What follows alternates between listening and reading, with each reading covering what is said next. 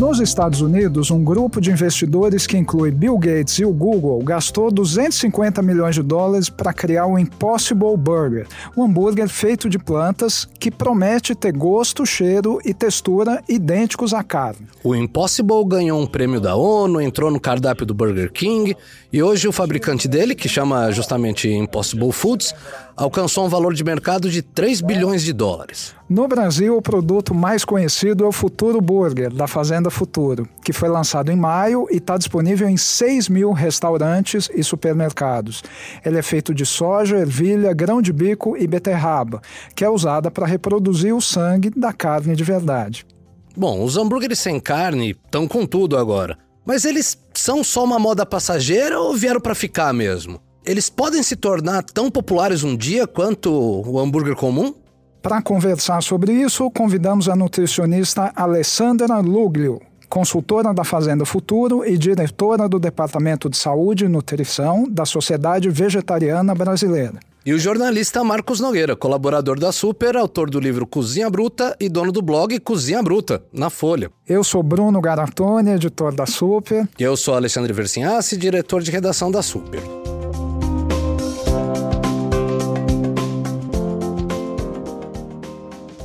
Bom, obrigado por terem vindo, pessoal. E a primeira pergunta: qual é a diferença dos hambúrgueres vegetarianos de hoje para a antiga proteína de soja que a gente já conhece desde os anos 80? Qual que é a diferença entre o hambúrguer de hoje e a proteína de soja de antigamente? Vamos lá.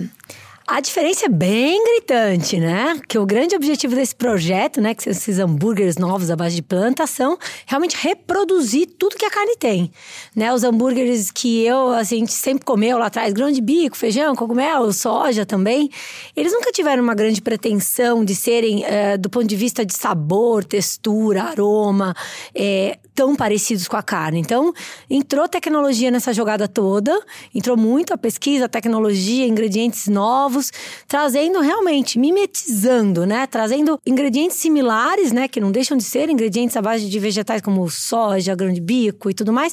Só que numa, numa condição que a textura fica muito parecida, o sabor, o aroma, na hora que você está fazendo, sai aquele cheiro de carne. Então, essa é a grande diferença. A diferença é mais no processamento que você tem, vamos lá, da... a gente sabe que tem vários ingredientes em comum, pelo menos nos melhores hambúrgueres vegetarianos, né? Queria que ervilha, beterraba, né, então. E é isso. A novidade é como você processa esses vegetais para que eles ganhem uma textura mais parecida Exato. com Exato. A combinação feita desses vegetais, que foi ali meticulosamente feita para trazer essa, essa, essa textura. Uh, segundo, alguns ingredientes chave, como por exemplo usar o próprio extrato da beterraba, né, e, e buscar aromas também que sejam no caso da Fazenda Futura, aromas naturais, feitos que são extraídos de vegetais, mas que imitam muito o gosto e o cheiro da carne. Então, é, os, os hambúrgueres anteriores, eles eram quase que caseiros, se posso dizer assim. Não tinha essa pretensão. Agora entrou essa seleção mais primorosa de ingredientes, usando tecnologia, tanto em processamento como de ingrediente em si. Para a gente ver a parte do parte gastronômica, né? A parte do gosto em que a gente tem hoje. Vou falar com com Marcos Nogueira aqui do glorioso Cozinha Bruta, um dos blogs mais acessados da Folha de São Paulo, que tá, que tá em terceiro lugar hoje, né? Você vê? Olha pois só, é. hein? É. Que maluquice. Então, Marcão, você já escreveu lá no blog que um hambúrguer vegetariano tinha experimentado, ele que ele lembra de alguma forma o gosto do hambúrguer mais industrial. Uh, que seria um pouco melhor que o hambúrguer industrial, aquele, aquele hamburgão é, da infância, ali, que é sadia, perdigão, aqueles né, mais simplões ali e tal. Então, qual que é a sua opinião? Meu? Eu comi o Futuro Burger, eu acho um, um alimento perfeitamente aceitável. Não é a minha escolha, porque eu não sou vegetariano. Eu acho que ele não lembra a carne quando você pega um bife, um hambúrguer que é feito 100% carne bovina. Ele lembra mais esses outros que você compra no supermercado congelados, que tem uma série de aromatizantes, que você emula esse gosto desse hambúrguer que já vem temperado, porque o hambúrguer de carne que você compra também é ultraprocessado, que eles usam carne da pior procedência possível, usa proteína de soja também, tá, usa, usam que... aromatizantes para o negócio. Então é, é, é, uma, é uma. Na minha opinião, é isso. Ele, ele não se compara com um hambúrguer artesanal feito 100% de carne bovina moída. Ah. Se compara com esses hambúrgueres que já vêm aromatizados no supermercado. Alessandra, se você olhar no, a composição de ingredientes do hambúrguer do futuro, ele tem uma coisa que se chama preparado proteico, né, que contém PTS, que é proteína texturizada de soja, depois tem proteína isolada de soja, proteína de ervilha e farinha de grão de bico. E depois vem os outros ingredientes, gordura vegetal, etc. Duas perguntas. Primeira, por que está escrito proteína de ervilha e não ervilha e por que, que ele leva dois tipos de proteína de soja. E aproveitando tudo isso, conta pra gente como ele é feito, como é o processo. Vamos lá. Até quando, quando você, qual a diferença do hambúrguer convencional para esses novos hambúrgueres? É exatamente está aí, né? Eu acho que assim são pesquisas que foram feitas com ingredientes e, e a combinação desses ingredientes para buscar uma melhor textura, principalmente no que diz respeito a, a buscar a, a fibra da carne, né? E também a retenção de umidade, que é muito importante para a suculência do hambúrguer, ser não ser aquele hambúrguer seco, que esses hambúrgueres convencionais, então, ah, mas é muito seco. Então, Parece acho um que pedacinho de madeira. É, a grande hum. questão aqui foi trans... passar por cima desses, desses obstáculos para realmente trazer a similaridade. E para isso essa mistura, tá? Então, quando a gente fala de soja, a gente usa proteínas, existem hoje as proteínas extrusadas, que são como as texturizadas, só que dá para você trabalhar fibras diferentes, não necessariamente como aquela que tem no mercado, que todo mundo usa. Hoje, já olhando para esse mercado, a própria indústria de ingredientes traz e desenvolveu uh, proteínas extrusadas úmidas que trazem assim estruturas maiores de fibras, né? E uh, para trabalhar, por exemplo, uma mistura também que dê fique menos gosto de soja em si. Então, você vai misturando outras, outros ingredientes. No caso da farinha de grão de bico, a mesma coisa. Ela ajudou a arredondar o sabor e tudo mais.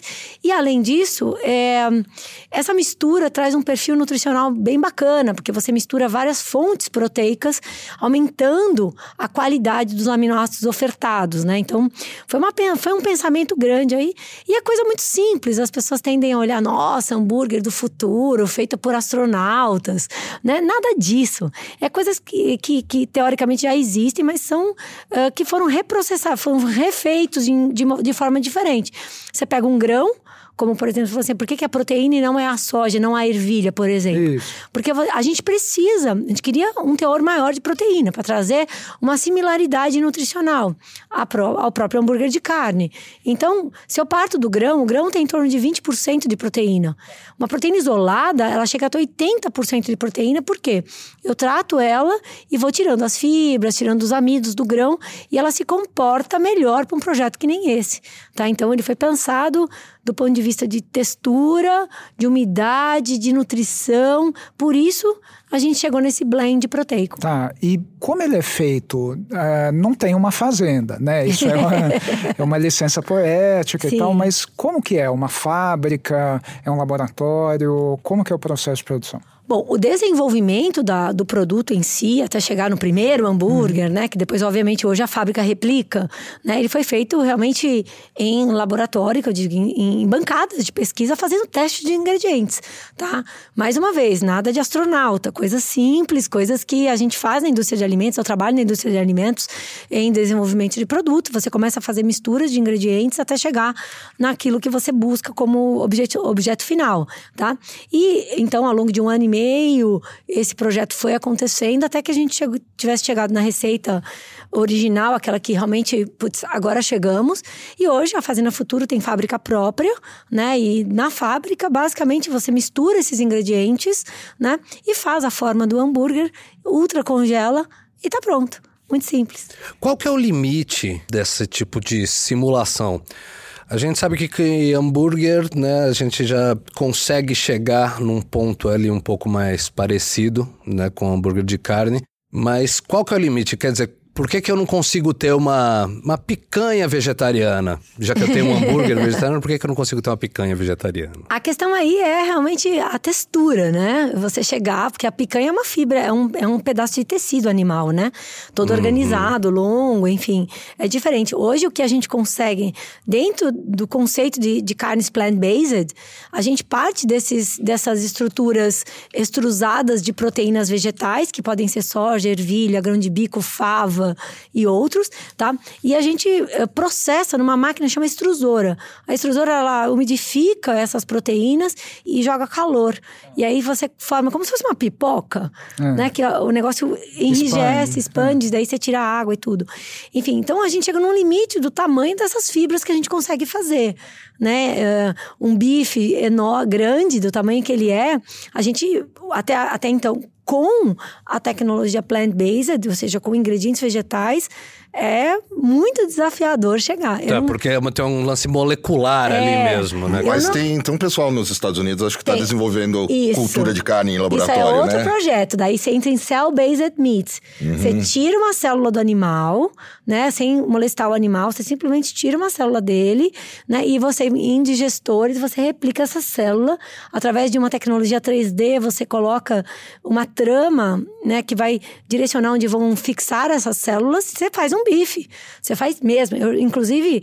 Não vou falar que eu já provei, porque eu sou vegana, eu não como carne, mas eu já vi isso com, né? Porque eu participo de vários congressos fora do Brasil, estou envolvida com essa Isso, tecnologia. isso traz alguns dilemas éticos interessantes. Muitos. Imagina, você pode fazer um, um filé humano. E se E você comer só- isso, você vai ser canibal? Não, é, não só, né? Você pode evoluir, Você, posso você falar? quer saber o gosto do que tem carne humana, É. você tem lá um negócio que você não, não, Não matou ninguém e tal. ninguém. E posso falar, você pode misturar células. Você Ah. pode fazer uma carne de boi com caranguejo. O Nossa. que não seria mal, inclusive. Boi mate, né? A gente tá, a de gente tá, boi, tá aqui onde nasceu é, o boi mate. É, exato, a gente... É algo, é, é, um- ma- é algo longe desse projeto nosso hoje de plant-based, né? Que é Boi, e Boi Mate é uma história antiga, que era uma. A, acho que a New Scientist, né? Fazia umas pegadinhas de 1 de abril. E aí eles colocaram ali que estavam fazendo um híbrido entre boi e tomate para que a carne já viesse, sei lá, par, a Bologia, a parmegiana. bolonhesa. O boi- o bolonhesa. Sim, aí deu uma viralizada no Brasil, né? Até porque na época a- o pessoal não entendia muito bem esse negócio de brincadeira de Pegadinha. 1 de abril. Era nos anos 80 isso daí, então. Alessandra, o hambúrguer do futuro ganhou uma versão nova, né, recentemente. O que, que mudou na composição do 1.0 para o 2.0? E a segunda pergunta, a quantidade de calorias e de gordura é um pouco menor do que no hambúrguer de carne, mas ela não é tão menor assim. Se o hambúrguer do futuro é feito só de plantas, ele não deveria ter bem menos calorias e bem menos gordura? Ótimas perguntas. Vamos lá. Antes de falar da evolução que houve no produto, acho que é importante a gente tá- saber o porquê de um projeto como esse, né? Porque não é simplesmente que eu quero imitar carne. Qual é o motivo disso, né? Eu acho que, antes de tudo, é importantíssimo dizer que a gente está vivendo uma condição hoje ambiental, climática seríssima. O maior desafio da humanidade hoje é conter a devastação ambiental. E a gente sabe, isso é, é catalogado, é um dos meus maiores objetos de estudo hoje, que a produção de proteínas animais é, é- é devastadora para o meio ambiente, em uso de, de espaço de terra, em uso de água, em poluição e principalmente também emissão de CO2, metano e tudo mais, que tá, pode né, influenciar nas questões de mudanças climáticas. Então, a redução de consumo de alimentos de origem animal é mais do que necessário para hoje, não para amanhã. Tá? Então, um projeto como esse, o principal, por isso que Leonardo DiCaprio, Bill Gates, por que, que esses caras investiram nisso? Porque sabe que a gente precisa reduzir, fazer as pessoas reduzir o consumo de alimentos de origem animal. E por isso, a gente eh, precisa fazer de uma forma rápida. E a gente não tem tempo de fazer a educação nutricional, ou então esperar as pessoas que tenham mudarem de hábito por si só. A gente sabe que a gente é apegado na comida eh, de forma afetiva, de forma cultural, a gente é muito guiado pelo prazer. E comer carne, para muitos, está muito ligado a prazer. Então, um, um projeto que nem esse, ele teve como principal objetivo ele ser, tentar ser o máximo possível igual à carne, nas suas características sensoriais, pensando no sabor, textura, aroma. E fazer com que uma pessoa que coma um hambúrguer de planta no lugar de um hambúrguer de carne, naquele momento ela esteja tendo uma atitude ambiental extremamente importante, reduzindo drasticamente o uso de recursos naturais. Para isso, eu, nós nos apegamos muito em imitar a carne. E a carne, como né, a gente viu, o hambúrguer industria- industrializado, que é o que todo mundo come, poucos comem hambúrguer artesanal, né? Ele já tem uma, uma característica de ser gorduroso, de ser mais salgado, de ter mais aromas. Então, esse é o nosso objetivo, isso que a gente quer imitar. E para isso, a gente desenvolveu uma formulação que tenha a mesma característica. Então, a gente usa gorduras vegetais, a gente usa aromas vegetais naturais que imitam o sabor da carne. Inclusive, o teor de sal é, é menor, né, de sódio, do que o do convencional, mas ele é alto, sim. Por quê? Porque se nós tivéssemos feito um hambúrguer light, a gente não teria o mesmo sucesso em imitar a carne. E esse objetivo de fazer as pessoas que não pensam, não querem muito parar de comer carne, né? Com, a, com o hambúrguer do futuro, ela fala, poxa, mas isso aqui eu como no lugar da carne de boa. E o, então, nesse, nessa condição, o nosso objetivo, que é a redução de impacto ambiental, ele é alcançado, né? E a evolução é o quê? Tentar ainda conseguir ter a mesma característica da carne em termos de sabor, aroma, textura, só que tentando melhorar o perfil nutricional desse produto, tá? Então, a gente está dia a dia prospectando novos ingredientes. Como é uma indústria nova, a própria indústria dos ingredientes ela está aprimorando também. É que nem o iPhone, a gente amou primeiro. Só que se eu olhar meu, o meu iPhone que é 11 hoje com o primeiro, eu falo assim, meu Deus, como eu usava isso? Né? Então, a ideia é essa, a gente a cada dia evoluir.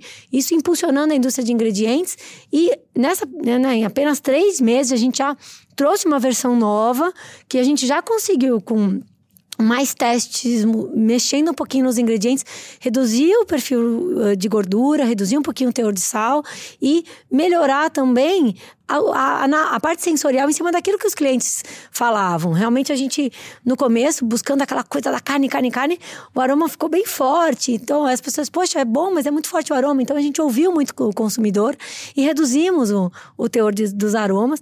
E daqui para frente a gente vai só evoluir, tentando uh, melhorar o perfil nutricional e fazer cada dia mais uh, o hambúrguer e os outros produtos da Fazenda Futuros serem parecidos com a carne, para ninguém ter a desculpa de não trocar. Quais outros produtos baseados em, em animais que hoje dá para ser substituído por versões veganas sem grandes, sem grandes perdas, igual acontece um pouco no caso Sim, do Sim, eu vou falar uma coisa. Eu tive recentemente, agora em setembro, passei o mês nos Estados Unidos em dois grandes congressos, e um deles era realmente o Meatless Meat Conference, né?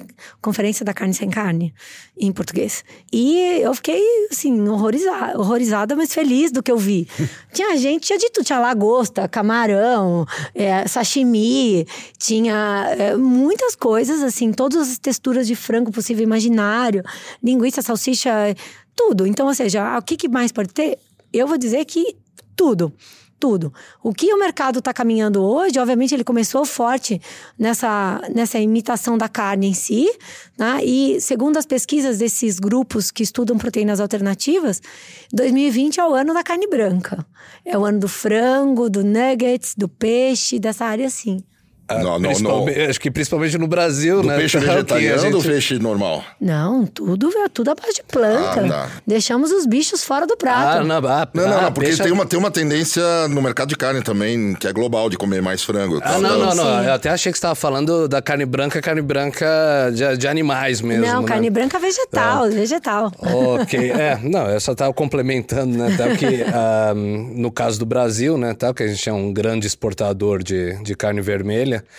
E aí no Brasil está acontecendo mais ou menos né, o que acontece com com um criador de lagosta no Nordeste, né? Você tem aquela família super pobrezinha ali que cria lagosta. Eles não vão comer a lagosta, né, tal, porque eles trocam aquilo por um valor muito maior. E no Brasil está acontecendo um negócio parecido, né? Com o aumento da demanda da China por causa da peste suína, o Brasil que tem um boi para cada habitante, né? São 200 milhões de bois. Olha 200, só. Né? Tem mais, 200, tem mais, é boi, é tem mais boi é um, do que... Mas é. não é tão mais, é tipo 210 é, a 205. Uhum. Dá mais, cada um podia ter seu boizinho de estimação é, ali no é. apartamento. Né?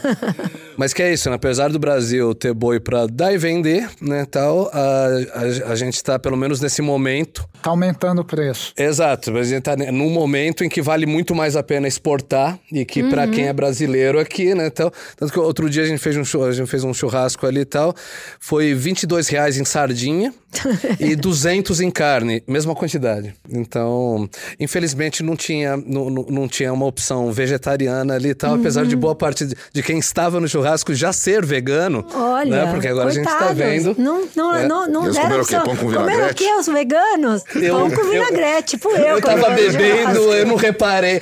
Acho que, eles, acho que eles tomaram uma coisa vegana. Mas era cerveja vegana Acho que, que eles tomaram bebendo? uma coisa vegana que é, que é muito interessante, que, é, que chama cerveja. Exatamente. É. Não, mas nem toda cerveja é vegana, cara. Usa proteína animal pra, pra, ah, é? pra um, gelatina de peixe pra clarificar. clarificar. Uau! Olha só, mano. Pô, é. Nem to... dá, dá pra fazer vegana, mas com essa revelação é. Natal pode acabar Mas olha, o preço na carne está aumentando, mas, vê se você tivesse levado o hambúrguer do futuro para o seu churrasco, ia sair caro também. Uma caixa com dois hambúrguer do futuro no supermercado custa 17, 18 reais. Dinheiro suficiente para comprar uma caixa com 12 hambúrguer de boi. Por que, que ele é tão mais caro? Duas coisas. Primeiro que, como eu disse, assim, hoje o que impera no mercado em termos de preço, a gente sabe que é volume né? Principalmente muito. Volume é o que mais hoje faz com que. Eu sempre falo, se a gente fizer uma conta, olha, faz uma conta comigo. Quanto custa um quilo de limão no supermercado? Custa 12, Depende, 12 13 reais. Ano, é. é, vai. Quanto custa um, um, frango inteiro? Um frango inteiro congelado custa em torno de 6, 7 reais. 6 reais o quilo. Imagina que loucura. O limão nasce no pé, você vai lá, tira da árvore, não precisa de refrigeração e, e oferece para o consumidor. Um frango você tem que plantar soja, tem que plantar milho, você tem que dar, fazer a ração, você tem que ter um pintinho que você vai pagar por ele, você vai manter o, né, o bicho lá, uh, alimentando ele, usando antibiótico, pagando luz, pagando água, pagando funcionário, abate o bicho, ma, uh, faz a, a, a, parte né, do, do, do butchers dele, do. Uh -huh, do perfeito, né, o, isso, aquilo, isso, aquilo, invasa, ca, caminhão refrigerado, mantém no freezer, tudo e ele custa mais barato que o limão. Por quê? Porque a gente come, hoje a demanda é muito maior do frango do que do limão. Então, a gente tem essa questão hoje como é, da demanda, ou seja, a gente não tem uma grande demanda que faça com que o, valor unitário possa ser barateado. E esse é o nosso grande objetivo: vender muito para cada vez, a cada ano, conseguir baratear o produto. E segundo, que realmente a gente ainda depende de questões tecnológicas e tudo mais que estão em desenvolvimento, né? E eh, algo que na indústria do, da carne já está. A indústria da carne já existe há séculos. A gente está numa nova indústria, um novo procedimento, que envolve, obviamente, todo um investimento inicial muito maior de toda a cadeia, do ingrediente e do produto em si. Mas o nosso grande objetivo, como indústria, é uh, poder popularizar o produto, que tem tudo para ser mais barato do que a carne. Pelo preço do, do produto, né? Acaba sendo um negócio super elitizado. É, infelizmente ainda e... é. E nessa, nessa condição, o, a redução do impacto ambiental fica bastante pequena, não fica, não?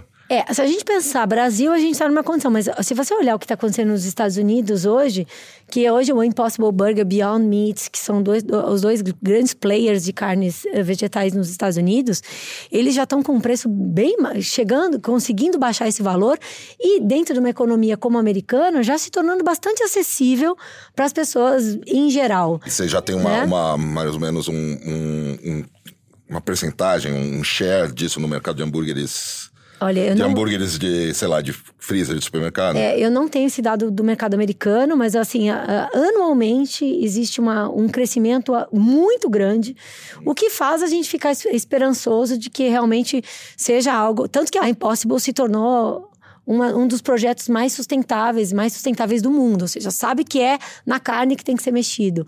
Né? E ela, né, o fato do prêmio da ONU de sustentabilidade ser por uma carne vegetal significa que surtirá grande efeito. E aqui no Brasil a gente está apenas começando. Né? O projeto começou em maio, porque a Fazenda Futuro foi a primeira empresa a lançar um produto do tipo e outras empresas também lançaram, mas é, é muito é um embrionário ainda, né? O e projeto. aproveitando que você está falando do Impossible Burger, é, é, qual é o grau de inspiração que vocês têm nesse produto? Assim, vocês provavelmente já eles já percorreram um caminho, vocês não tiveram que é, abrir picada no mato, né? Melhor coisa, né? Já pega. É, né? assim, você... até, até, porque o, investimento lá atrás, igual a gente sim, falou no começo sim, do programa, sim. foi quase bilionário. Não, e foram né? anos, foram Exato. anos, foram anos até chegar. E aquela coisa, né? A gente, obviamente, uh, demora. Você sai do zero com um projeto, você começa a testar quais proteínas e tudo mais. E, obviamente, é uma grande inspiração da Fazenda Futuro, desde sempre, quando o Marcos Leta, que é o fundador do projeto, começou a prospecção dele há três anos atrás. Realmente foi a primeira empresa que ele olhou, que era, já estava despontando, não tinha no, nos pontos de venda. Aliás, a, a, esse ano o Impossible entrou como no varejo nos Estados Unidos, até então ela estava só em, nas grandes redes e tudo mais. E foi a nossa grande inspiração. E, obviamente, entendendo o mix de ingredientes que eles trabalham, né? Claro, trazendo para uma realidade brasileira também em termos de custo, disponibilidade. De tecnologia. Né? Tecnologia. Também, né? Tecnologia é mais fácil, porque é. a gente consegue replicar aqui. Mas vocês conseguem replicar o Impossible Burger, ele usa uma proteína chamada M, M uhum. que é gerada por uma bactéria, não Sim, é? uma fermentação um, um da soja. Um processo muito louco, que no hambúrguer do futuro não tem, e esse papel é feito pela beterraba. É, é, uma mistura. Da a beterraba traz a cor, que também no M da Impossible também tem. O M da Impossible tem a cor do M da Impossible é beterraba, né? E com a mistura, obviamente, dessa fermentação que ocorre da proteína uh, vegetal pelas bactérias, que traz um sabor umami, Sabe o que é sabor umami? Aquele, é aquele, aquele meio que do aquele, aginomoto, O aginomoto, né? glutamato monossódico, uhum. né? Que traz esse... esse que, que lembra a, o gosto da carne em si, aquele gosto mais férrico, tá? Eu tive a oportunidade de visitar a fábrica da Impossible e eu provei, tomei um gole do M. É, é mesmo? É. Mesmo você vegetariana... Mas ele é vegetal. Ele é vegetal. Ele é vegetal, mas ele tem gosto de quê? Tem gosto tem de gosto sangue? De sangue? Tem cheiro de sangue. Caramba. Agora, agora o, o, Você então já comeu o Impossible Burger, já, né? Já, Você colocando os dois lado a lado, o, o futuro com o Impossible. não vou perguntar qual é melhor, porque você não é isenta. É. Mas como que você compara os sabores? Vamos lá. É, eu vejo hoje, essa, essa segunda versão, que é a versão 2.0 da Fazenda Futuro, ela teve muito. Ou seja, o próprio, o próprio Impossible já passou por reformulações, tá? Hoje ele tá na, na versão dele atual, tá muito similar à, à Fazenda Futuro. Inclusive, essa redução dos aromas que foi, que foi feito da versão 1.0 para 2.0 da Fazenda Futuro, teve como inspiração o que está acontecendo nos Estados Unidos do com o próprio consumidor, que induziu a Impossible a mudar o sistema para um sabor muito mais cárneo, como você disse, né? E é real, quando você come um hambúrguer feito de carne moída, você tem o sabor, o cheiro da carne, você tempera como você quiser. Os, os hambúrgueres tradicionais industrializados, eles levam aromas, né? Que, de churrasco, aquela coisa mais defumada. E esse foi o primeiro, a própria Impossible, Beyond, como a Fazenda Futuro, foi, né? Foram nessa linha. E as pessoas, a gente entendeu, né? Assim, seguindo o que a própria Impossible entendeu, que o consumidor ele também busca mais a carne. Então a redução desses aromas tem como inspiração essa buscar uma similaridade com a versão já 2.0 da, da Impossible. Agora eu queria só fazer uma pequena correção aqui do, do, do, do discurso inicial do Bruno. Que ele falou que é para imitar o sangue da carne. Carne não tem sangue, cara. Você sangra um animal no abate, ah, assim, que é um líquido, o, que, tem, o, que, o que tem dentro da, da, da, da, proteína muscular é mioglobina, não é hemoglobina. Muito bem. Exato, né? É. Que, é, que é o líquido celular que é em é. contato com o oxigênio do ar, ele fica vermelho, é, né? mas não é sangue. Então as pessoas, as pessoas usam é. até para dizer que tem nojo do negócio, ah, escorre sangue, Sim, que... não é sangue. É. Sim, que é aquilo, né? Que popularmente, né? Uhum. Que você pega e fala, poxa, a picanha a cor, tá né? sangrando. Porque realmente tá saindo um líquido vermelho, então você chama mesmo, de sangrando. Mas é bom. Pic... Marcão, então hoje a gente você descobriu você pega um chouriço preto, aquela, aquela morcila. A gente descobriu que cerveja leva peixe e que Algumas, a picanha, ai. quando tá sangrando, não é sangue. Pô, precisa vir mais vezes, cara. Aguarda, aguarda uns especiais da Super aí, cara. Boa. Aproveitando, uma pergunta para você e para Alessandra também.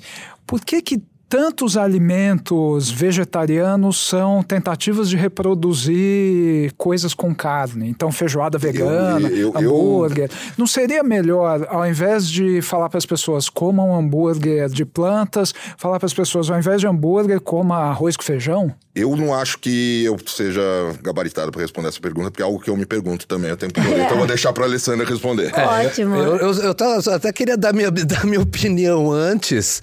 Acho que é um ponto que a Alessandra também concorda, eu não vejo grande graça num prato só de vegetais. A não ser que seja arroz, feijão preto e batata frita. São os É. Mas, mais mas vegetais que eu assim, gosto. com, como, com todo respeito ao Futuro Burger, mas é assim, cara, um falafel, um sanduíche de falafel, uma comida É vegana deliciosa É ótimo. e que, Não, e que agora- tem o gosto do que é, sabe? Que não, é, agora, que é agora, de bico, é, agora eu acho que a gente chegou, a gente chegou num ponto interessante, que a gente tem essa tecnologia toda hoje, né? Começou com esses grandes investimentos que aí hoje você tem, tem começou a ter no Brasil também. Mas você tem também uma cultura de alimentação da humanidade lá atrás, né? Que Principalmente como carne- asiática. A Sim, que- europeia, a exa- europeia é... muito baseada na carne, mas no. não, perfeito. E principalmente ah, nos embutidos, né? Quer dizer, na, na, na europeia você tem muito lance de tentar aproveitar cada negocinho, né? Tanto que a feijoada é europeia, né? Tal, não foi criada aqui. De, de aproveitar cada negocinho. E aí na Ásia, como também carne era artigo de luxo, igual era em qualquer lugar, igual ainda é. Cada vez Né? mais no Brasil. É, É. Exato, e agora como tá começando a ser aqui. O que acontece, né? Aí você come, tem vários pratos que meio que simulam um pouco mesmo. Acho que é o caso do falafel. O falafel assume, né? Acho que ele assume a característica vegetariana dele, mas ele tem alguma coisinha ali meio, meio carne, assim. Então, tudo bem, aí é meio conversa de bar mesmo. Você pode falar que não, né? Sei lá, cara. Eu nunca pensei por esse Não, ponto não, de vista. não busca imitar em termos de sabor, mas assim, a forma de. Ele vai lá entrar como quase no lugar de uma almôndega, num hambúrguer de falafel. Ele vai substituir a É a carne. mistura, é a mistura. Mas, ó, eu acho que essa é muito. Essa, esse questionamento de vocês é muito válido. E ele é uma, uma, uma questão que até eu mesma me, me fiz durante muito tempo, né? Ah, e trabalhando dentro da sociedade vegetariana brasileira, como a gente ouve, né? Faço. A gente está no meio do rodamuinho de tudo isso, né? E, obviamente, não existe um veredito. O que eu vejo, pragmaticamente falando, é que, ou seja, muitas pessoas deixam de comer carne não, não porque não gostam da carne. Deixam de comer queijo não porque não gostam do queijo. Deixam de comer ovo não porque não gostam do ovo. Fazem por uma questão ah, além do paladar. Fazem por uma questão de compaixão pelos animais. Fazem por uma questão ah, do meio ambiente e também muito pela própria saúde, pela diminuição do consumo de colesterol, gordura saturada e tudo mais. Então, nesse sentido, o que, que acontece? Ah, quando você abre mão de comer o alimento de origem animal por qualquer uma de- dessas razões, você também vai se limitar de coisas que faziam parte da sua vida afetiva. Vou comer uma lasanha. Minha avó, eu sou italiana. Minha nona fazia lasanha bolonhesa com queijo. Cara, então eu virei vegana, tchau, nona, nunca mais vem almoçar aqui. Entendeu? Então, ou seja, é a mesma questão de um próprio sanduíche, um hambúrguer, né? Meu marido é vegano. Não tinha como não ser na minha casa. Mas, ok. Ele é vegano, mas ele deixou de comer carne para os animais, tá? Então, o que acontece? Ele é apaixonado pelo Futuro Burger. Por quê? Realmente, é, ele não quer nada porque ele virou vegetariano que mudou o paladar dele. Ele faz isso por uma questão dele, pessoal, e tem que fazer um esforço para isso, tá? Então, obviamente, ele gosta, a gente gosta de comer arroz, feijão, legumes, verduras, todo mundo gosta. Só que existem algumas condições que culturais de pratos, ela, eh, condições sociais também. De, ah, pô, vamos na hamburgueria, vamos comer um sanduíche. Cara, você vai comer sanduíche, você quer participar daquele momento com seus amigos, você quer estar lá, só que você não é vegetariano, você é vegano, você não quer comer, você não vai comer carne. Então, um hambúrguer como esse, né, ele visa te colocar numa condição que você sempre viveu. Então, ele facilita essa transição para quem, por algum motivo, queira deixar de comer carne. E muitas vezes, ele também, eu acho que assim, o grande foco desse produto é, e dessa, dessa cultura de imitar a carne em, em tudo que a gente faz, não só carne, tá? Queijo, ovo e tudo mais. Hoje tem de Leite, tudo. tudo. Leite, leite vegetal não existe, né? Enfim, ah, essa grande questão ela, grande parte das vendas, eu tive, por exemplo, a Beyond Meat, nesse último conference que eu estive nos Estados Unidos, é, 95% dos consumidores do hambúrguer da Beyond Meat são onívoros, são pessoas que comem carne. E esse é o grande target, por exemplo, que a Fazenda Futuro também está buscando. A gente não quer fazer um hambúrguer para vegano, porque vegano Não? realmente... Ah. Não, eu sou uma vegana que como coisa vegetal amo, eu sou meio plant-based. Eu amo falafel. Pra falar a verdade, eu amo falafel. mu- Assim, mais do que Futuro Burger. Tá? Então, ou seja, porque é da minha cultura, eu gosto de comer coisas assim. Só que assim, é, eu não precisaria de um futuro burger. E quantos são os, os, veganos no mundo? Será que todos esses investimentos, tudo. E outra coisa, do ponto de vista do meio ambiente e para os animais, vegano já é. Eu sempre falo que é boleto pago guardado na gaveta. Ele já impacta menos, já não tem mais. A gente tem que impactar. E, e acho que também atingiu um, um teto de, de crescimento dessa comunidade de alguma forma. É, não, a coisa vai evoluir, mas o que é o grande target hoje? O que, que o mundo precisa? Para quem que essas empresas estão produzindo? Para o onívoro. Para você que uma vez na sua semana que você deixou, você come carne normal, só que, pô, bateu aí uma consciência ambiental, o que for, você vai falar assim, meu, uma vez por semana eu quero mudar meu hábito, eu quero impor, colocar uma opção vegetariana. Então, esses produtos, eles servem para isso. E por isso que tem que ter a similaridade, porque esse cara que nunca olhou para esse mundo, ele não quer comer hambúrguer de chuchu, entendeu? é, é diferente. Ô, Alessandro, eu queria fazer uma uma, pergunta aqui, que eu morava até pouco tempo em Ipanema, no Rio, e na, na Praça General Osório, lá onde eu morava, tinha um, um estabelecimento chamado Açougue Vegano. Ah, eu sei.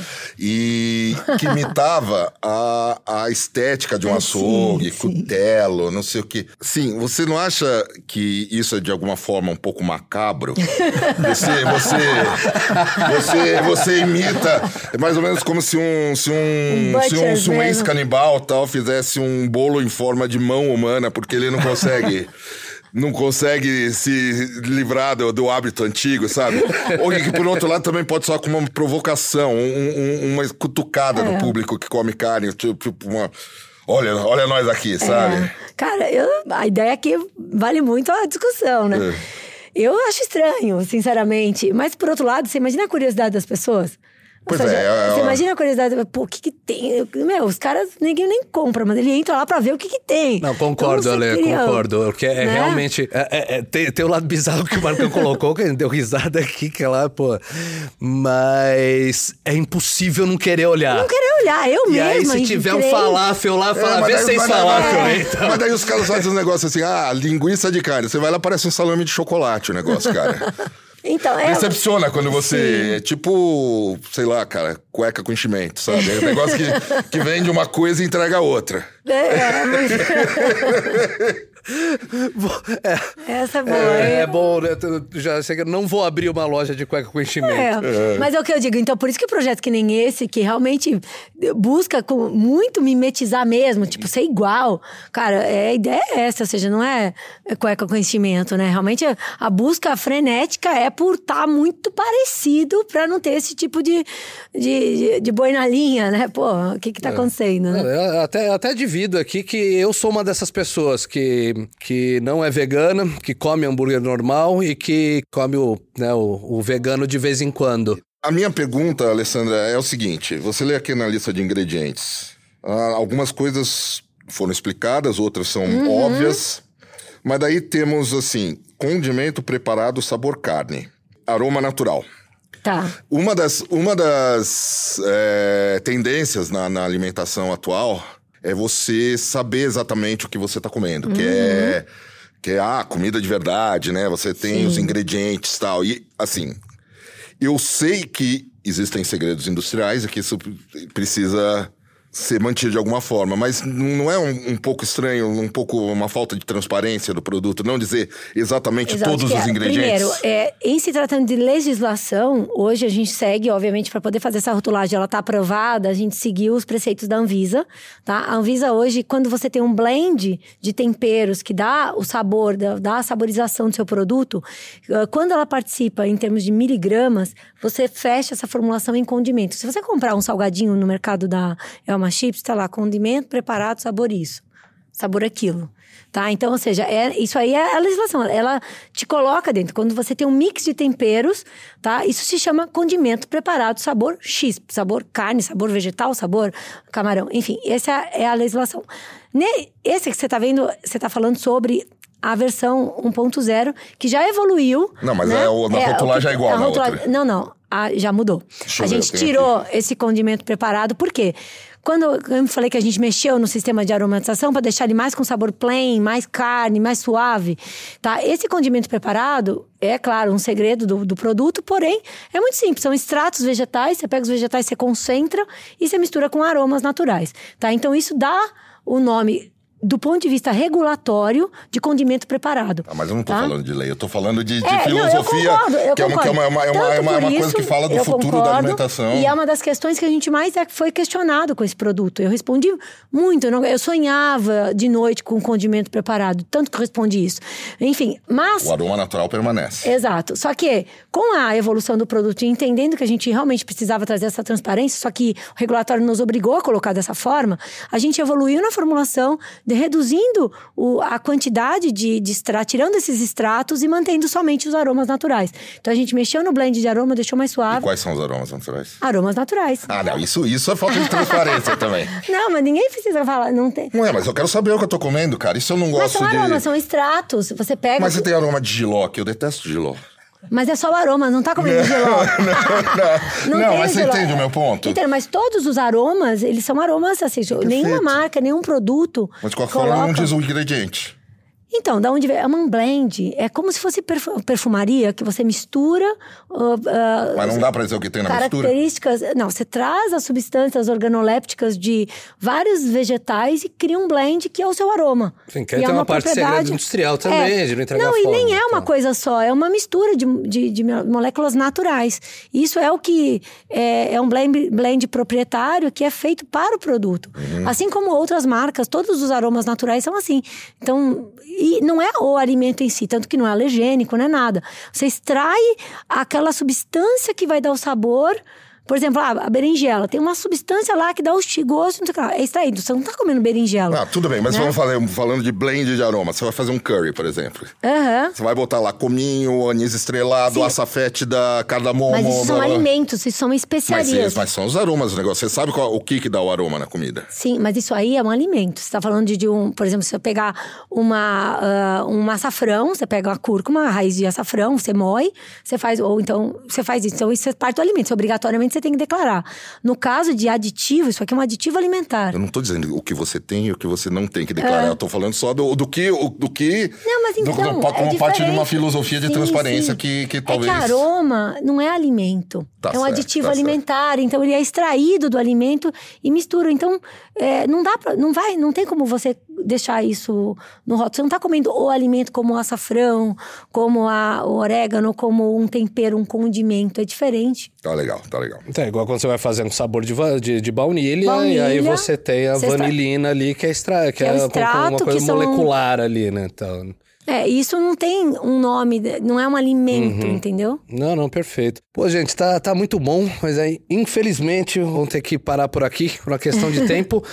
Mas, poxa, é isso. Acho que deu pra, deu pra aprender bastante. Ah, obrigado, Ale. Acho que você, ensinou bastante coisa pra gente. Obrigada pela É, oportunidade. pô, obrigado, Ma- obrigado, Marcão. Falou, você cara. sempre, apesar da cueca com enchimento ali e tal, tipo, você. Bota um boi mate pô, na você cueca tem e que resolve vir mais tudo, aqui.